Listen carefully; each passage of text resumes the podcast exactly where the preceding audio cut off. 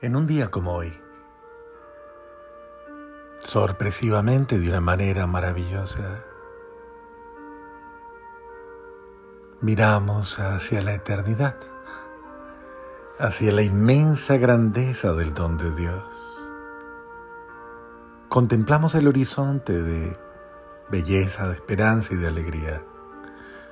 Hoy, 5 de agosto, celebramos un acontecimiento inmenso, maravilloso, esplendoroso. Podría decir que el cielo está de fiesta, la creación está de fiesta, porque hoy nace la creación misma. Ella, fundada en una criatura que ha sido la que le ha devuelto a la creación la frescura, la luzanía, pero ante todo la pureza, la transparencia, y la capacidad de la plena y absoluta comunión con Dios, abriéndose totalmente ella a la vida y al ser del Dios que le ha dado la vida. La creación que le responde a su Creador con todo su amor. Este es el día del nacimiento de la Virgen María, hoy.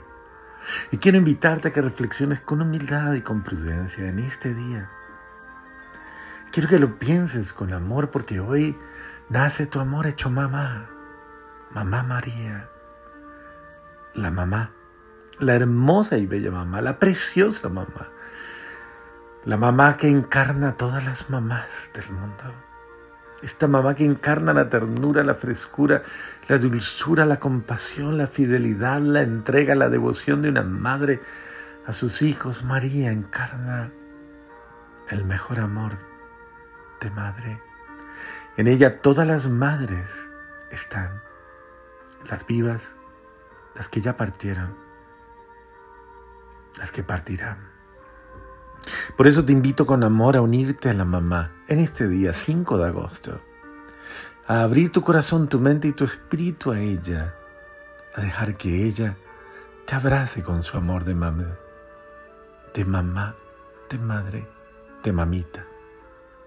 Te invito con mucho cariño a que le celebremos el cumpleaños a la hermosa mamá. Celebrémosle el cumpleaños a la Virgen María. Hoy dedícate a hacer un rosario cantado, cantadito, meditado. Dedícate a ir a la Eucaristía y ofrecerla. La tradición de la Iglesia ha puesto el nacimiento de la Virgen María el 8 de septiembre. Pero en realidad, por diferentes revelaciones dadas a sus diferentes bienaventurados, ha habido la corrección de que es hoy, 5 de agosto.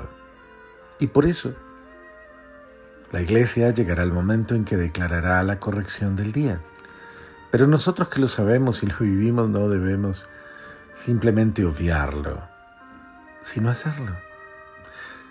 Reconociendo que hay imprecisiones cronológicas que no necesariamente alteran la verdad.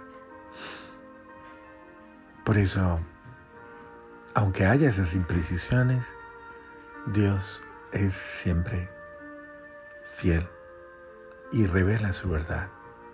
Por eso hoy quiero que abraces este día como un día de fiesta, un día de gozo, un día de gracia, un día en el que te acoges con alegría el amor de María. Ábrete el amor de la Madre.